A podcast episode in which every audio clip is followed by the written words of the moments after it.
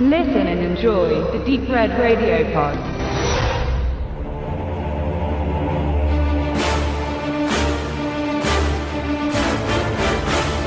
Die deutsche Verleihtitelkrake greift wieder um sich und versucht das Publikum mit nostalgischen Irreführungen zu täuschen. Wenn man das ernst nehmen würde, könnte man von bösartigen Betrug sprechen, aber wir bleiben freundlich und wissen es ohnehin besser. Kung Fu Yoga ist der Titel des neuen Jackie Chan Films, der mit dem Beinamen Der goldene Arm der Götter geschmückt ist. Jeder, der sich ein klein wenig mit Chans Övre auskennt, sieht umgehend die Anlehnung an die Armor of God Reihe in Deutschland als der Rechtarm der Götter veröffentlicht. Kung Fu Yoga hat nichts mit der Figur des Asian Hawk zu tun, der 1986 und 1991 als Indiana Jones Fahrwasserheld mitunter die besten Kampfszenen und Stunts von Chans Gegenwartsfilmen hervorbrachte.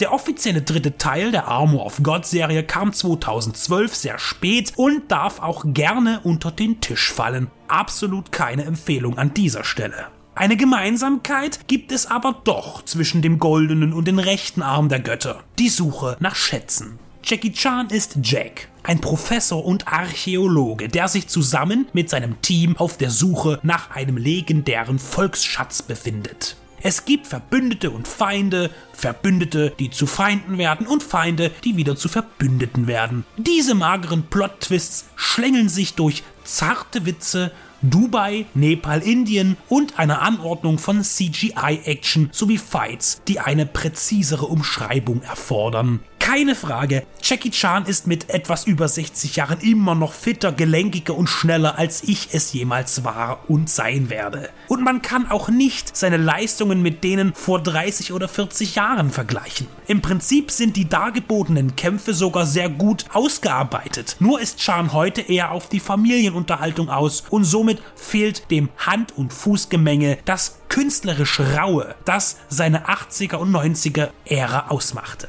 Die Art, Filme zu machen, hat sich geändert. Auch in Hongkong und China. Auch da scheint es jetzt Versicherungen zu geben und es ist nicht mehr egal, wer sich welchen Knochen vor der Kamera bricht. Mit 60 Jahren darf man auch milder werden. Wer allerdings die Kung-Fu-Akrobatik von Drunken Master bis Rush Hour sucht, wird diese hier nicht finden.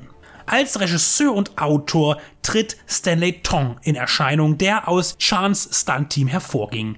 Mit Rumble in the Bronx schuf er Jackies ersten Achtungserfolg in den USA. Vorher hatte es sein Stammproduzent Raymond Chow 1980 mit Die große Keilerei und 1985 mit dem extrem grafisch brutalen The Protector, inszeniert von James Clickenhaus, probiert. Aber erst 1996 landete er als Kiang in New York den großen Hit. Stanley Tong drehte noch den Folgefilm Erstschlag, um dann mit der Leslie Nielsen Komödie Mr. Magoo zu scheitern. Nach einer kurzen Episode beim Fernsehen drehte er noch den harten Gangsterfilm Shiner Strike Force und den lauen Sexfilm Erotic Ghost Story, bis er nach fast zehn Jahren wieder mit Chan in The Myth zusammenarbeitete.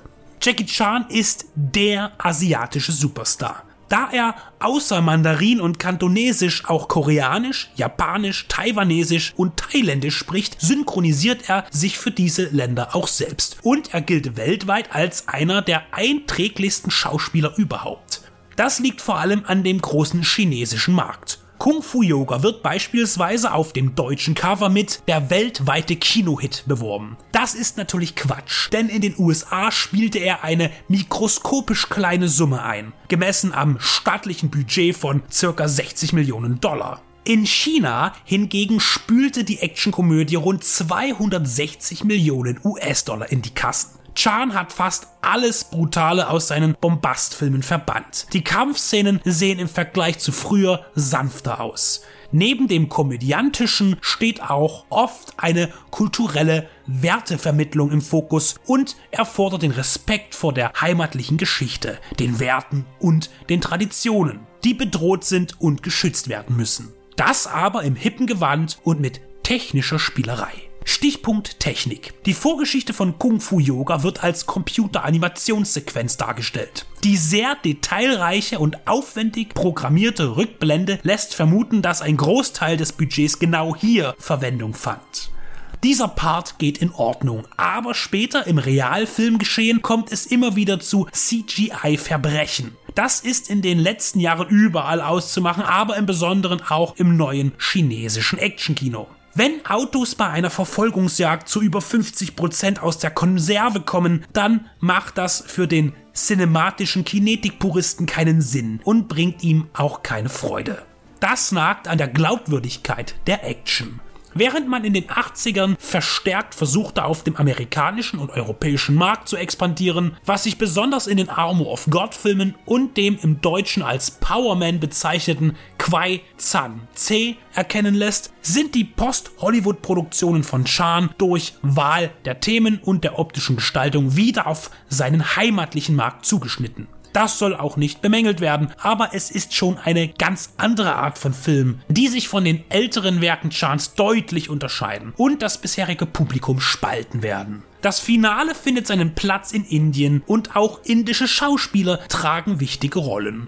Es hat fast den Anschein, als wolle Jackie Chan eine weitere Milliarde Fans für sich akquirieren. Um dem indischen Flair gerecht zu werden, schließt man in Bollywood-Manier mit einer großen Tanzchoreografie, die überraschenderweise sogar etwas sehr Beschwingtes mit sich bringt, selbst wenn man dieser Form von Kitsch nichts abgewinnen kann. Doch dieses bunte rhythmische Getummel zu einem von Jackie Chans Popsongs, er ist schließlich in China auch als Sänger erfolgreich, ist dann fast schon ein kleines Highlight.